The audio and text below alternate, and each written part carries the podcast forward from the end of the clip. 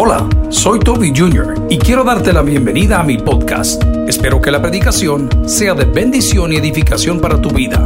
Comparte esta información con otros. Espero que disfrutes lo que Dios tiene para ti el día de hoy. Que Dios te bendiga.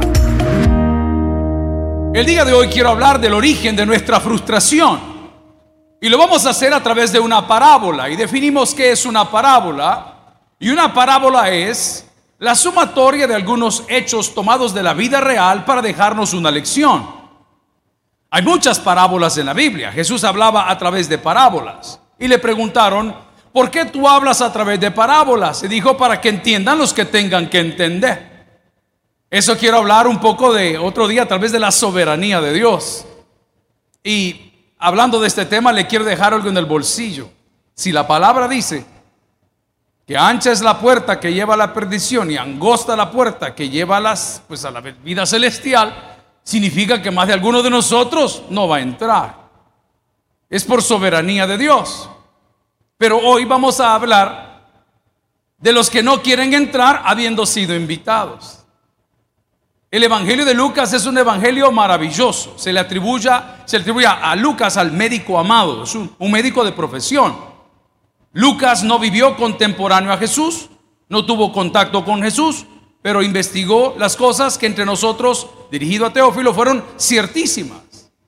En el capítulo 14 y en ese versículo que vamos a leer a continuación, encontramos a Lucas narrando la parábola de la gran cena. ¿Cuántos de nosotros estamos ya preparados para el 31? Hasta ya dijimos que queremos comer. Unos dijeron gallo en chicha, otros dijeron ahorres el gallo y deme solamente la chicha, ¿verdad? Para, todos tenemos plan. Pues una cena lleva mucha planificación. Lo que Dios ha hecho para nosotros lleva mucha planificación, lleva mucho amor. Y a pesar de que nos ha convidado a la gran cena, muchos de nosotros nos hemos comenzado a excusar, como lo vamos a leer a continuación. Por eso quiero hablar del origen de tu amargura. La palabra del Señor la leemos en nombre del Padre, del Hijo, del Espíritu Santo. Y la iglesia dice, amén. Oyendo esto, uno de los que estaban sentados con él a la mesa le dijo, bienaventurado el que come pan en el reino de Dios. Entonces Jesús le dijo, un hombre hizo una gran cena y convidó a cuánto dice la palabra. Oremos al Señor. Padre, te damos gracias porque dentro de esos muchos estamos muchos de nosotros. Pero hoy clamamos por aquellos que aún no han sido convidados, por aquellos que aún no entienden el mensaje del Evangelio por los que están pasando días amargos porque no quieren asumir el rol que les corresponde. Ábranos por favor al corazón y ten misericordia de los que tú quieras tener misericordia. En Cristo Jesús lo pedimos a la iglesia. Dice, amén. Pueden sentarse amigos y hermanos. Qué alegre era cuando nos llegaban las invitaciones a las piñatas. ¿Hubo alguien aquí que fue a alguna piñata alguna vez? ¿Ah? Las piñatas han cambiado mucho. Hace muchos años se celebraba al niño, hoy se celebra a la nana. La señora se quiere lucir ella, la señora se compra vestido, la señora manda hacer el pastel que ella quiere, la señora hace la piñata donde ella quiere, la señora invita a los niños que ella quiere. El niño no tiene nada que ver en la piñata. El niño se lleva bien con el niño más acabado de la colonia y la señora dice, uy, usted no puede ir ahí porque nosotros no nos metemos con esa persona. Y el niño es el mejor amigo de su peor enemiga, por cierto, porque se acostó con su marido. Pero bueno, ese es tema de otro día. Entonces el niño dice, es que yo quiero a fulano en la piñata. Este muchachito aquí no puede venir porque esa señora... Las piñatas cambiaron y las celebraciones cambiaron porque ya no se trata de celebrar al cumpleañero, sino que se trata de mostrarle al mundo que la familia que está haciendo la fiesta tiene la capacidad para entretener a personas. Hermano, en las piñatas de nosotros, con suerte, diga conmigo, con suerte, nos daban sándwiches sin orilla. ¿Cuántos recuerdan eso? Ah, no, es que comer sándwich sin orilla era un lujo.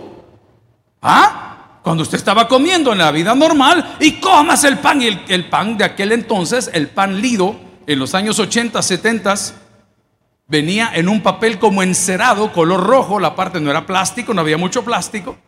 Y esa orilla sí venía quemada, Era terrible. ¿Ah? Había que chuponear para poderlo pasar. En la piñata de nosotros, con suerte, nos daban pasta de pollo. Qué más acabada. Pasta de pollo nos daban. Y era pura mayonesa con pepinesa, con un montón de cosas. Lo que menos llevaba el pan era pollo. Al último que llegaba, la pata le salía en el pan, ¿verdad? Pues ni modo, vino tarde, pan con molleja. Lo mismo ha sucedido en las iglesias hoy. Las iglesias se dan el lujo, no esta, nunca, mientras ha existido y mientras Dios nos dé vida, nunca, diga conmigo nunca por favor, de expulsar personas. Las iglesias expulsan personas. Ustedes que están aquí sentados, mayores de edad, no me dejan mentir que en la iglesia donde usted asistió hace muchos años, si usted era una persona divorciada, no podía tomar la comunión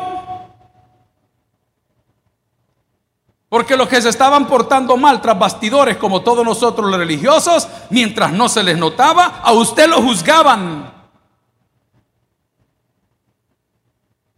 ¿Cuántos de ustedes quisieron entrar a un seminario para convertirse en hombres de bien y no se podía porque le decía el seminarista, usted no puede hacerlo porque sus padres son divorciados? ¿Que no han leído la Biblia cuando dice que ese adagio que los padres comieron las, uvas y los hijos tienen la dentera no aplica más? ¿Qué no entiende lo que la palabra dice? Que cada uno va a pagar sus propias consecuencias. ¿Qué culpa tiene la criatura de haber nacido en un hogar dividido? ¿Qué culto tiene la, la criatura ser hijo de una madre o padre soltero? ¿Qué culpa tiene la criatura del divorcio que usted ha pasado? Dios no condena esas cosas, hermano. La iglesia está aquí para apoyar. Ese es el origen de tu amargura. El origen de tu amargura se origina cuando comienzas a jugar un rol que no te corresponde y Dios a la iglesia no la puso por juez. Él es el juez. Nosotros qué hacemos entonces? Solo proponemos y predicamos. Si le va a dar ese aplauso, déselo al Señor. Y por favor, le quiero hablar a aquellas personas que están dentro de la comunidad LGBTQ en esta iglesia son bienvenidos. Vengan por favor a congregarse. No tengo ningún problema con ello. Nosotros nunca haremos marchas en contra de la comunidad. No lo vamos a hacer. No nos mandaron a eso. ¿Sabe qué nos mandaron? A predicar como lo hacemos todos los días. Y cuando nosotros predicamos, las personas se convierten. Hombre, este es un tema difícil. Ese hombre ha perdido la cabeza. Tal vez yo perdí la cabeza, pero usted perdió su corazón. No tiene idea de lo que está haciendo, ni sus hijos lo aguantan. Nadie quiere estar con usted. Porque se está amargando por algo que no le corresponde. Créame, se lo cuento como padre, no lo sé todo, he cometido mil errores y puedo cometer mil más, pero si algo he aprendido es que las cosas a la fuerza no funcionan. Por eso es que el Espíritu Santo está a favor de nosotros cuando dice que es Él quien nos convence de pecado, número uno. Número dos, es Él quien intercede delante del Padre por nosotros con gemidos indecibles. O sea que mis oraciones, comparado a la presencia del Espíritu Santo, no valen nada, porque el Espíritu Santo es quien convence y quien intercede. ¿Alguien dice amén? Hable con Dios.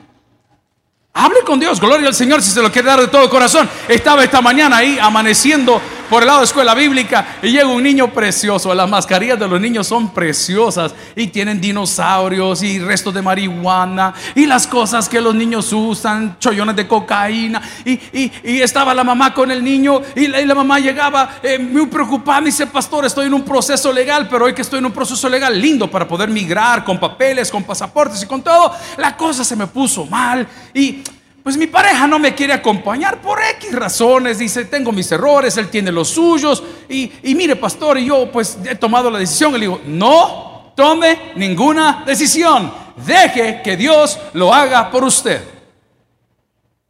Se lo voy a decir en el lenguaje de su pastor fundador y general. Sí, pido permiso. Abro comillas. Aquí le va, aquí le va. Agárrese la peluca. ¿Y qué decía el pastor general? La mujer más maje se queda con el marido. Te amamos, Señor. Amén. ¿Ah? Démonos la paz, la paz, hermano. Amén.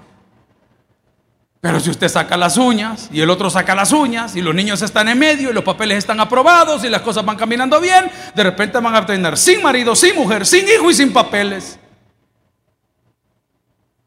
Por eso es la amargura. Usted y yo queremos cambiar la sociedad y si la vamos a lograr cambiar, la vamos a cambiar exponiendo la palabra del Señor. Mañana va la hermana Patti con mujeres de fe. Hace un centro de readaptación a celebrarles el Día del Niño. Llevamos un payaso profesional. No, no es Jorge, es otro, es otro el que va a ir. No, tampoco es Casa Guapa. Y vamos a ir a, compartir. Yo les propongo, hermanos, que en vez de estar quemando llantas y reventando morteros, ocupen ese dinero para comer. Es una simple propuesta.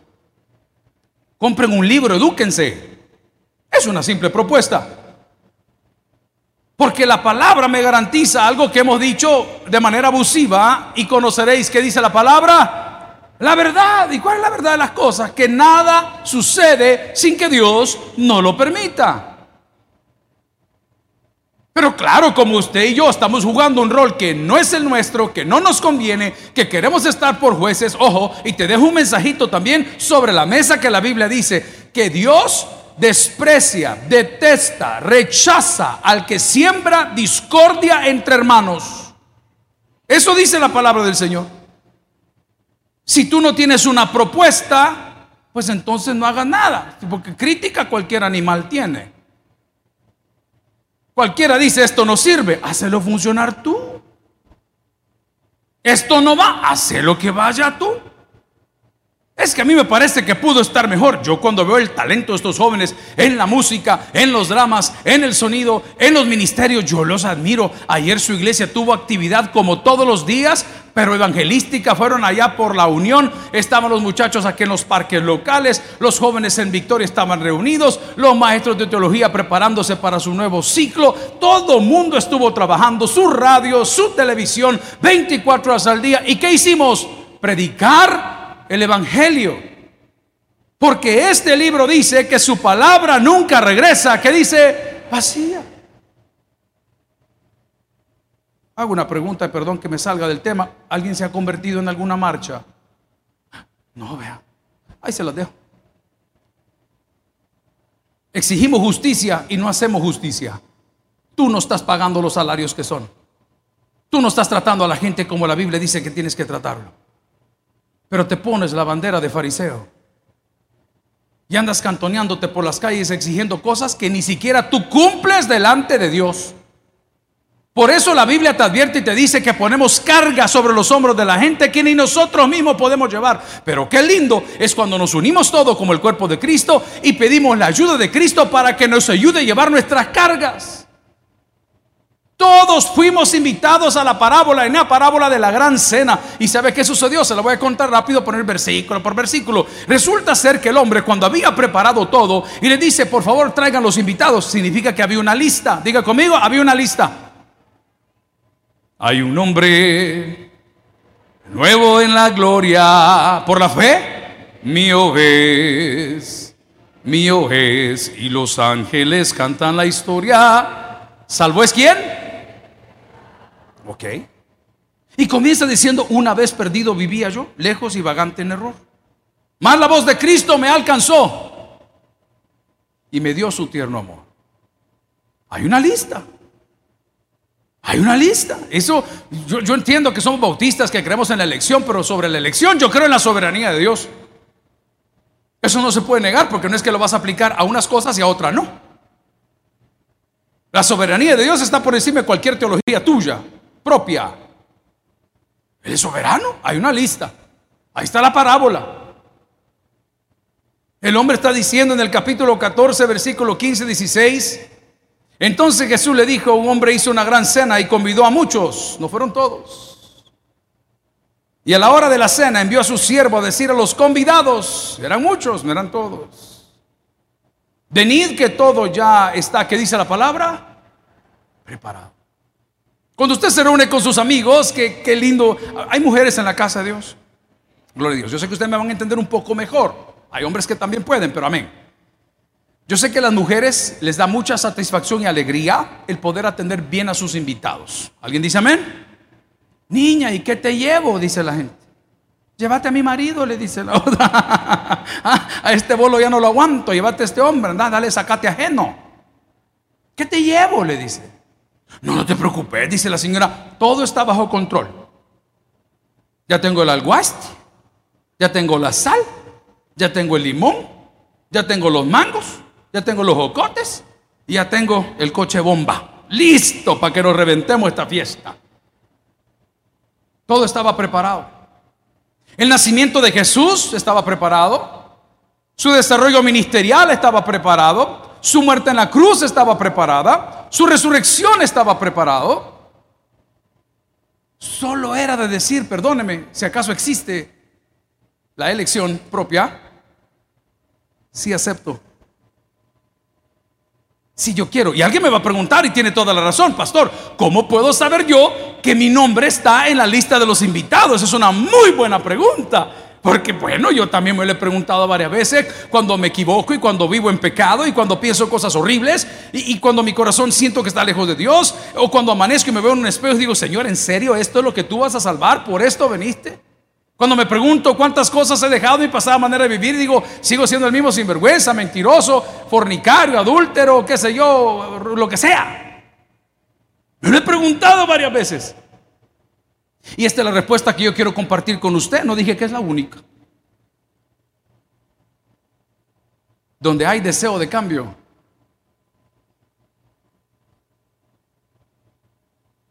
No dije remordimiento. Porque hoy todos lloramos. Hasta la novela llora. La Rosa de Guadalupe. Hoy todos lloran. No, donde hay un deseo de cambio, donde hay una persona que se ve y dice, hombre, yo mañana puedo ser mejor, esto lo puedo cambiar, esto puedo hacer de esta forma. Ese es un indicador que en ti hay algo, es alguien, es una persona, la tercera persona de la Trinidad que se llama el Espíritu Santo, que lo promete Hechos cuando dice, y recibiréis poder cuando haya venido sobre vosotros el Espíritu Santo, ojo, y la evidencia, y me seréis testigos. La primera afirmación o confirmación que yo estoy en el lugar correcto es que dentro de mí hay algo que está vivo.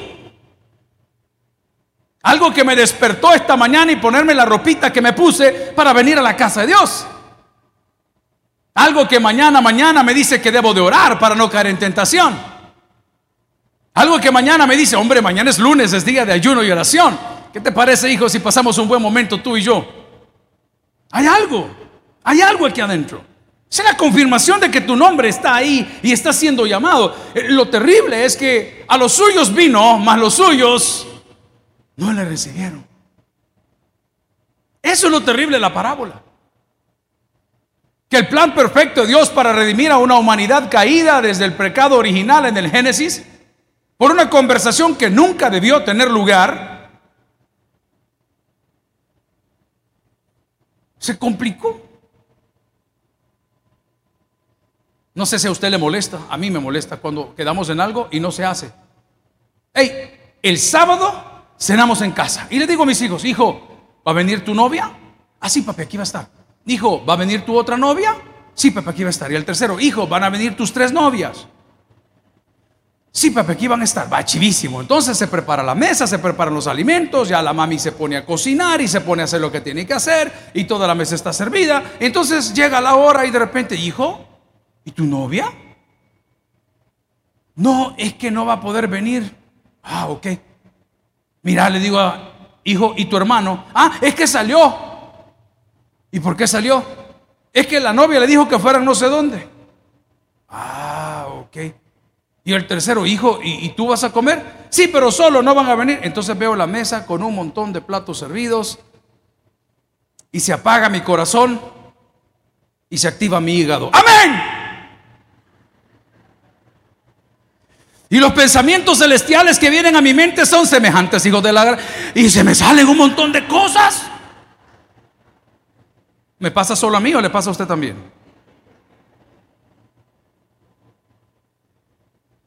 Es ahí donde Dios dice, no lo puedo creer, papá, no lo puedo creer, no lo puedo creer.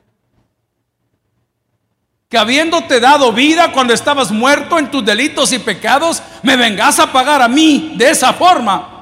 Con esa tu indiferencia, lo voy a ir un poquito más arriba, con esa tu manera de vivir, que te vale un pepino, mi amor, que te vale un sorbete, mi cariño, que ni siquiera lees el libro que te dejé para bendecirte, que dices que me amas, pero haces lo que quieres con quien quieres cuando quieres. Nunca me has pedido perdón, nunca te has congregado, nunca me has cantado una alabanza, nunca has servido en un ministerio y todavía te tengo la mesa servida. Esa es la parábola de la gran cena. Que los que más conocemos de religión o de fe, deberíamos de ser los más humildes y los más evangelizadores. Pero no es así. Porque uno a uno se han comenzado a excusar.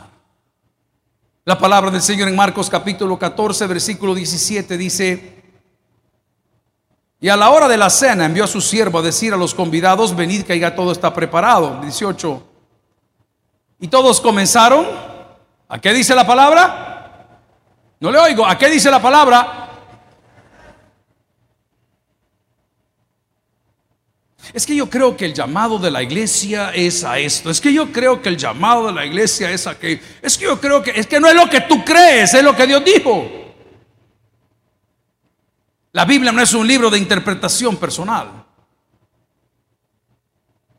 Y por eso hemos perdido el brillo y la razón de ser, porque lo primero que la iglesia debe de hacer en el rol que la Biblia nos asigna es brindar apoyo a aquellos que están sin Él. Dice la palabra que Él vino a buscar y a salvar lo que se había perdido, porque lo santo no tiene necesidad de medicina. Entonces, por favor, no te enojes, no te molestes, no te irrites cuando a la casa del Señor lleguen las personas que en algún momento trataron o te hicieron daño. Dale gracias a Dios. Hace muchos años el jefe tuvo un caso bien curioso. Una pareja de, de hermanos mayores, ya cuarentones en aquella época se divorciaron acá en la iglesia y eran decisiones de vida y el pastor siempre fue muy abierto y por eso le criticaron mucho.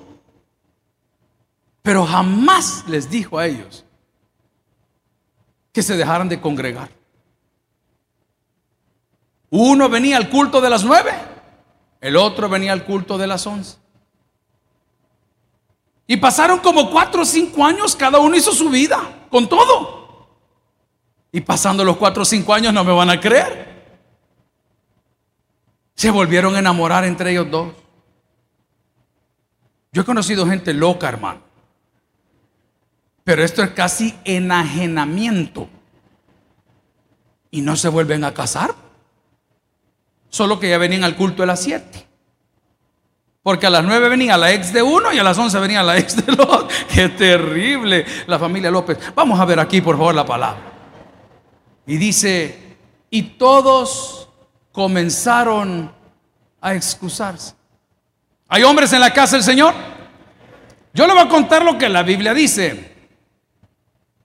Usted es la cabeza de la casa. O sea, el que va rompiendo terreno, no el que manda. No se equivoque. Usted es el que va abriendo brecha. Entonces, cuando ya no es usted el que abre brecha, sino es su mujer, usted va a estar tremendamente amargado porque está renunciando al rol que Dios le dio. ¿Alguien entendió? Dígame un fuerte amén. Y brecha no se abre con un salario.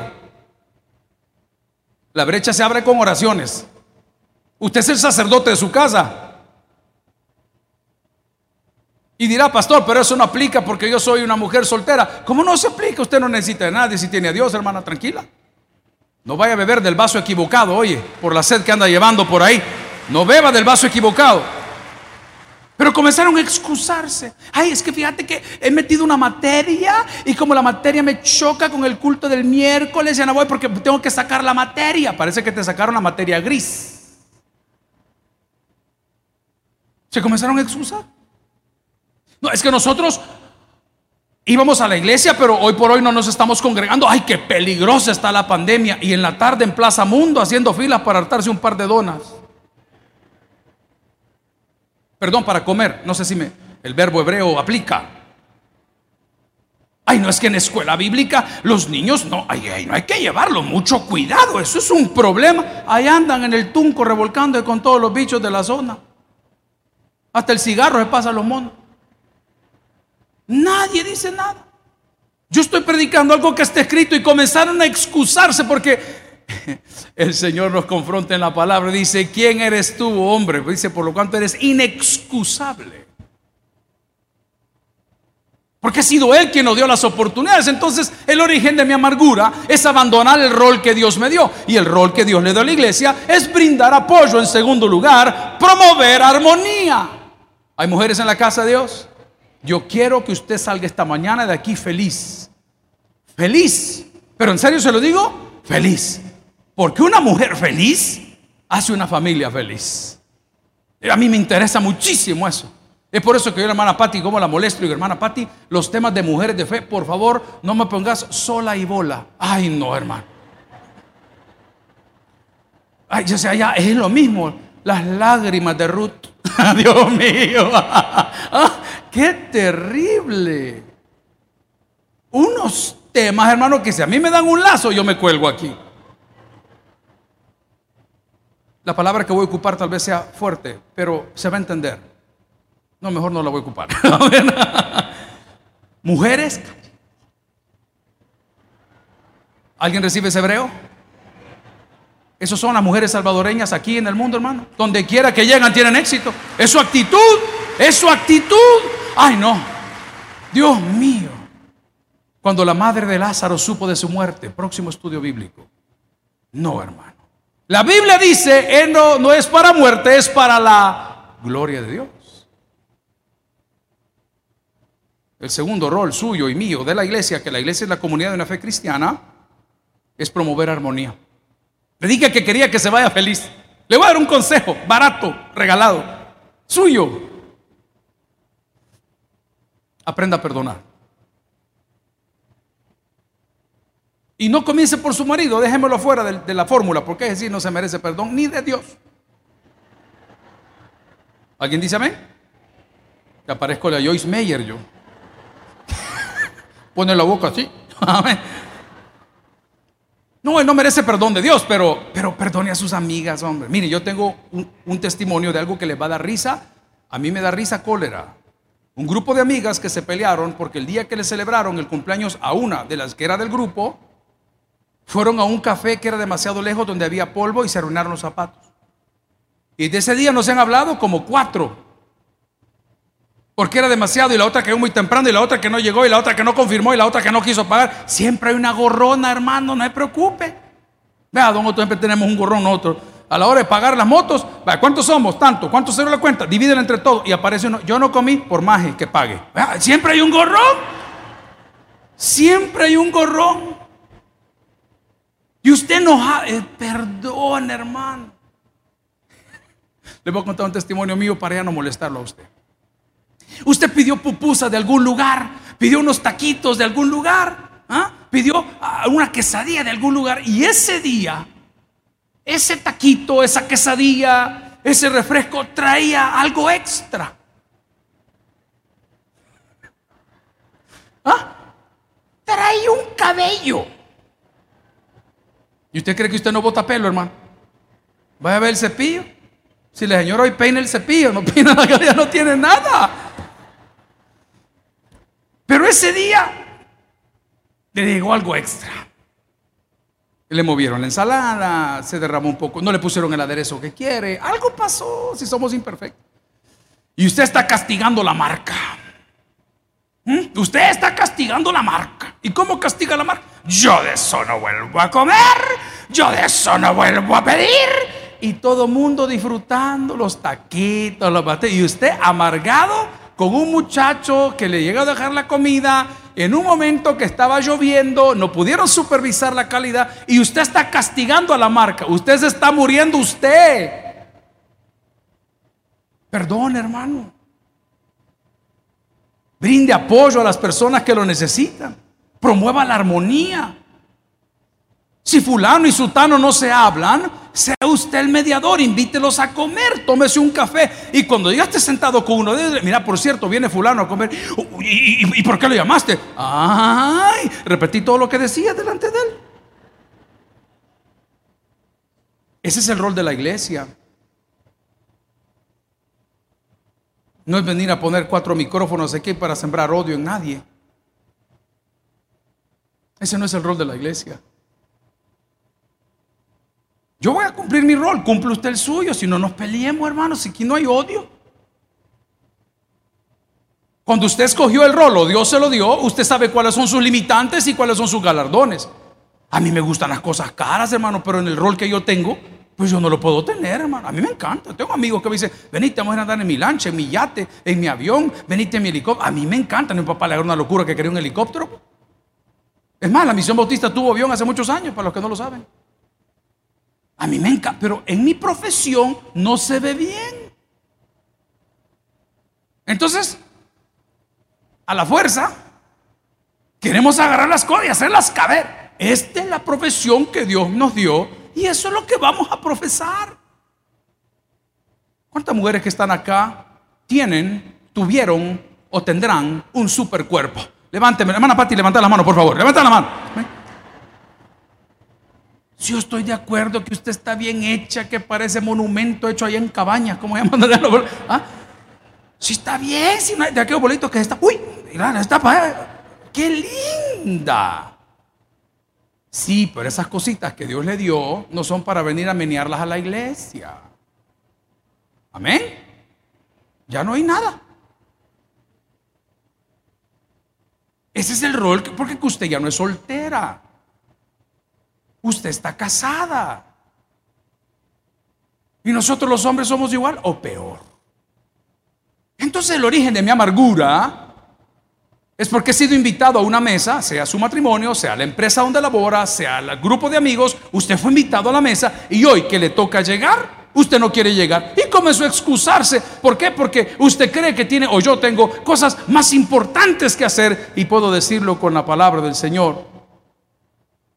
Que el rol de la iglesia, como el rol nuestro, es anunciar las buenas nuevas. ¿Hay hombres en la casa del Señor? Amigo y hermano, antes de todo, comience por las palabras. La Biblia dice que las palabras ásperas hacen subir el furor. Ya la señora está enojada. Amén, hermano. Ya está enojada, ya agarró llave. dije que no me ve, pero aquí lo tengo enfrente. Amén. Ya la señora está enojada. Imagínese, llega usted más enojado. Al contrario, deje pétalos de rosa en el camino. Y en vez de decirle gracias, amor, ¿y de dónde venís? ¿Y de quién son esas? ¿Ah? La tóxica. Pero usted no puede llegar así. Llegue con palabras que agradan a Dios. Es por eso que la Biblia dice, porque solo tú tienes palabras de vida eterna.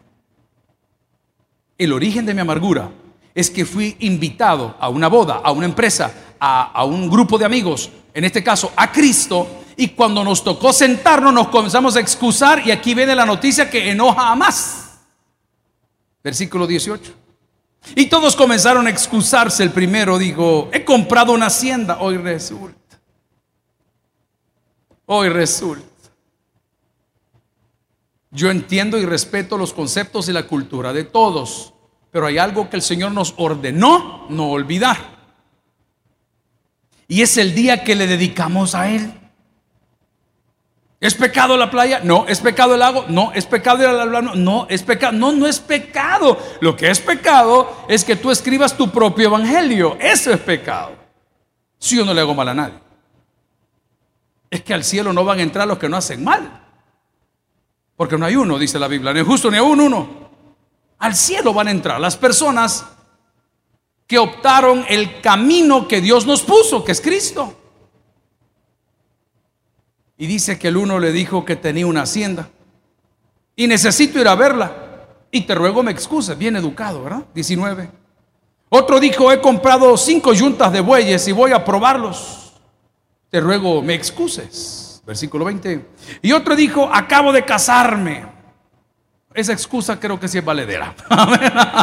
Ah, voy para Decameron, le digo. Ah, aunque está cerrada la piscina y no te dan Pero bueno, es otro hermano. He comprado cinco yuntas de bueyes y voy a probarlos. Te digo 20. Y otro acabo de casarme, por tanto no puedo ir. Aquí viene el Espíritu Santo conversando con el Padre y dice, vuelto el siervo, hizo saber estas cosas a su señor, entonces enojado el padre de familia dijo a su siervo, ve pronto. ¿Cómo le dijo? Ve pronto. ¿A dónde? A las plazas, a las calles de la ciudad y trae acá a los pobres, los mancos, los cojos y los ciegos. Qué lindo es el Señor. ¿Alguien dice amén a eso? Porque este día, como dijo la Shakira hace muchos años, ciega, sorda, muda, men, peluda. Na, na, na. Aquí estamos reunidos, hermanos. Aquí estamos los ciegos, los cojos y los mudos, que ocupamos los espacios que los que fueron invitados no quisieron ocupar. Gloria a Dios.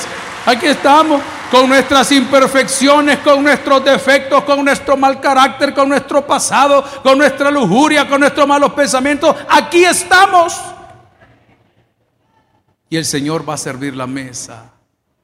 ¿Y qué quiere que partamos? Dice el Señor. Lo que Él tenía preparado. ¿Y qué tenía preparado el Señor? El pan de vida, que es Cristo. Y dice la palabra que todo aquel que del come y bebe no tendrá hambre ni sed jamás. Gloria a Dios. No estamos aquí para pues, hacer historia que somos una iglesia. No, nosotros somos una comunidad cristiana abierta para apoyar, para promover, para desarrollar para amar y para predicar el Evangelio de la cruz hasta que Cristo venga.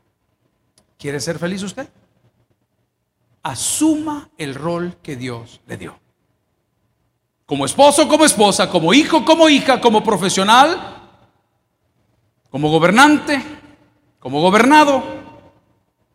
Pero no me utilice la casa del Señor ni la palabra del Señor para sembrar discordia entre hermanos para causar división en un pueblo que tanto necesita amor y para separar y espantar lo que el Señor ha venido a buscar a través de su palabra. Termino diciendo, el que tiene oídos para oír, que oiga. Vamos a orar al Señor. Gloria a Cristo. Gracias por haber escuchado el podcast de hoy. Quiero recordarte que a lo largo de la semana habrá mucho más material para ti. Recuerda, invita a Jesús a tu corazón. A cualquier situación, Jesús es la solución. Prueba Jesús. Si no te funciona, te devolvemos tus pecados. Muchas gracias y hasta la próxima.